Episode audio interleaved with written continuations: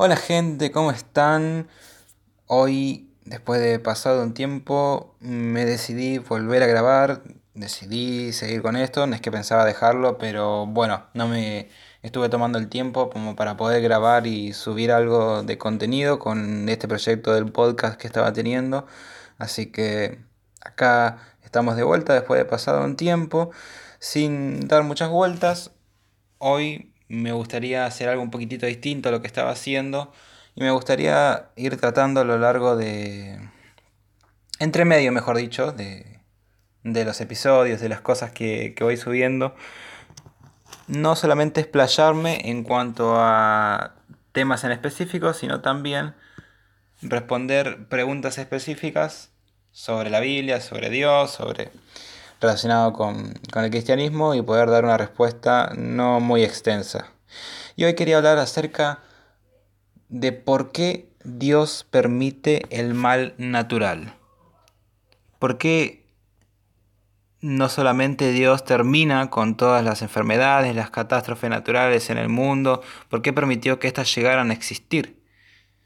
Que es algo que seguramente muchos de nosotros nos hemos preguntado por los momentos en los que estamos viviendo ahora, porque ya llevamos siete meses de cuarentena, las cosas acá en Argentina, a diferencia de otros países, se están poniendo cada vez peor, en otros países más o menos se están recuperando, están bajando los picos, bajan las tasas de mortalidad, pero acá en Argentina no hacen más que crecer, lo cual es sumamente lamentable.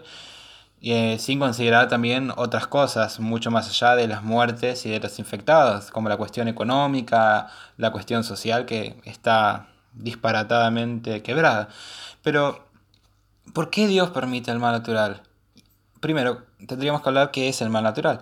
Bueno, dentro de lo que conocemos como mal, tenemos dos categorías. Una de ellas es el mal moral, que corresponde a las acciones libres que elige la gente, que son, como bien la palabra lo dice, moralmente malas. Es decir, el mal moral incluiría asesinatos, violaciones, robos, todas aquellas acciones que catalogamos como inaceptables moralmente.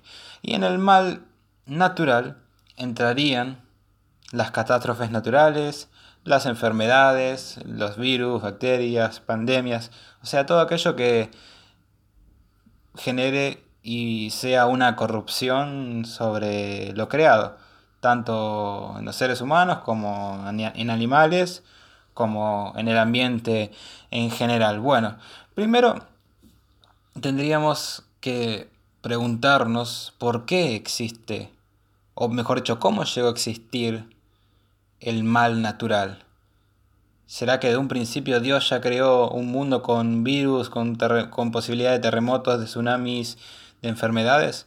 No. Lo que la Biblia nos dice en Génesis, que es el primer libro, donde se relata la creación del universo, es que la creación, cuando el escritor va describiendo cada una de las cosas que fueron creadas, los animales, los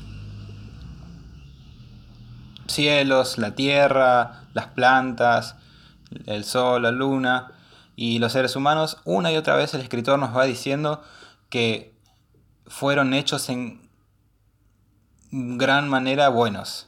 Fueron buenos en gran manera, perdón. Nos dice Génesis que la creación fue hecha buena en gran manera. Entonces desde un principio nosotros podemos ver que no existía la corrupción en la naturaleza como la vemos hoy. Pero, luego con la desobediencia de Adán y de Eva, esto podemos verlo en Romanos 5.12, que por medio de un hombre dice Pablo que entró el pecado al mundo y con el pecado entró la muerte. La muerte entraría como un mal natural porque sería una corrupción sobre la creación, que seríamos nosotros, los seres humanos, una corrupción sobre el cuerpo, la muerte provocada por enfermedades. Entonces, lo que la Biblia nos enseña es que el mal natural proviene del mal moral. Esa corrupción que se dio a nivel moral afectó a la creación en un nivel natural y por eso las cosas pasan como las vemos hoy, naturalmente. Pero ahora, Dios permitió que exista esta posibilidad. Pero, ¿cómo entonces? O mejor dicho, ¿por qué Dios permitiría que estas cosas pasen? ¿No podría simplemente evitarlas y que nos ahorremos muertos, nos ahorremos desastres, nos ahorremos malas consecuencias? Bueno, hay tres razones por las cuales Dios podría permitir el mal natural o cierto tipo de mal natural. El primero, la primera razón por la cual Dios podría permitir un mal natural es porque Él dejó establecidas leyes naturales sobre la creación que son susceptibles a causar cierto tipo de males, pero que son necesarios para poder asentarnos los seres humanos.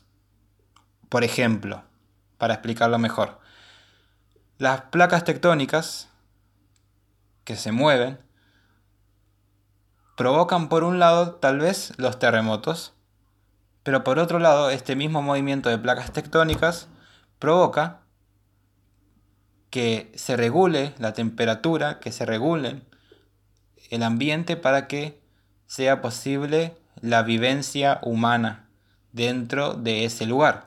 Es decir, las leyes pueden provocar tal vez cosas malas a veces, pero son leyes naturales que Dios las ha dejado seguir su curso.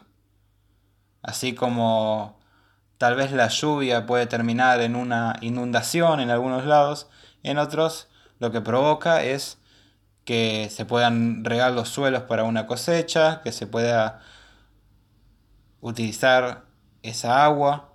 Es decir, Dios deja estas leyes en el universo y pueden tener a veces corrupciones, pero que responden a que Dios dejó estas leyes para que los seres humanos podamos subsistir y podamos vivir. Otra de las razones por las cuales Dios podría permitir el mal natural es algo que corresponde a las acciones de la gente. Muchos de los males naturales de hoy son causados por el ser humano. La deforestación masiva de árboles, lo que tanto se habla del cambio climático, el el tirar basura a la calle y que sea una gran acumulación que luego eh, corrompe todo el ambiente. Muchas de las cosas que podemos criticar, pero ¿por qué Dios permite que pase esto o lo otro? Tienen que ver con nuestras malas decisiones y por ende somos responsables en algunos casos. Entonces, una tercera posibilidad de por qué Dios permitiría un mal natural es para usarlo con buenos propósitos. Esta es tal vez difícil. Es difícil entender cómo puede salir algo bueno de una enfermedad, de una pandemia como lo que estamos viviendo. Sé que es una respuesta tal vez que a uno tal vez no lo llega a satisfacer en un principio, y suena como, ah, bueno, solamente Dios sabe, entonces yo no me hago responsable de responder, o sea, nada, ya está ahí. Es como que le pasa la bola a Dios.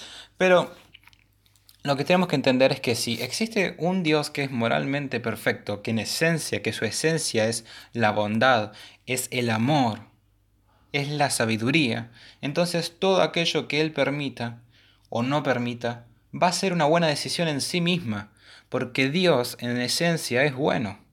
Dios en esencia es amor. Nuestra mirada con estas cosas puede ser como que Dios está equivocado o como que Dios es malo por permitir estas cosas.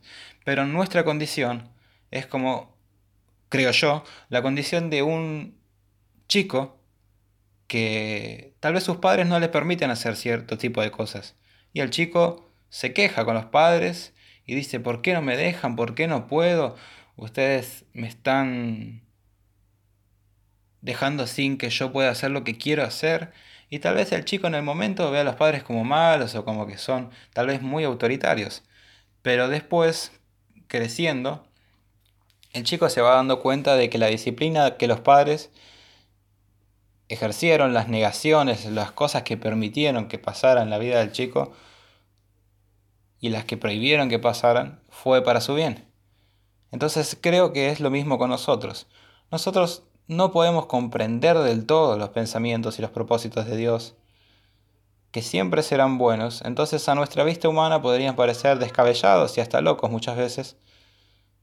Pero dentro de la mente de Dios todo es parte de un plan perfecto que en algún momento seremos capaces de comprenderlo. Tal vez no estando vivos, tal vez estando en el cielo, pero en algún momento lo comprenderemos y podremos decir, ahora sí, Señor, la verdad que tenía sentido lo que querías hacer. Pero sé que no es fácil de responder también porque no solo afecta mentalmente, teóricamente, sino que también los males naturales afectan emocionalmente a la persona. Y cuando una persona está angustiada, está deprimida, es difícil llegar al corazón, perdón, es difícil llegar a la mente de esa persona cuando su corazón está quebrado. Pero lo que sí puedo decir es que Dios en esencia es bueno y por ende Él sabe lo que hace y lo que no. Por supuesto que Él tiene la capacidad de prohibirlo si así lo quiere, pero si no lo prohíbe, no podemos tildar a Dios de malo, porque en su esencia jamás haría nada que sea malo, aun cuando en nuestra percepción nos parezca. Si podemos tener una confianza en que Dios es esencialmente bueno, sin error alguno, entonces podemos creer que todo lo que Él permite o no, siempre será para nuestro bien. Muchas veces puede tener la finalidad de reforzar nuestro carácter, de reforzar nuestra fe, de reforzar nuestro amor por Él. Tal vez puede ser una disciplina muchas veces por pecados que hayamos cometido. Y son cosas que tal vez no las podemos comprender porque Dios lo permite. Pero de todas formas, eso en algún momento nos va a mostrar lo que Proverbios dice que Dios disciplina al que ama. A veces se disciplina, a veces no es por disciplina, pero Dios permite estas cosas con buenos propósitos.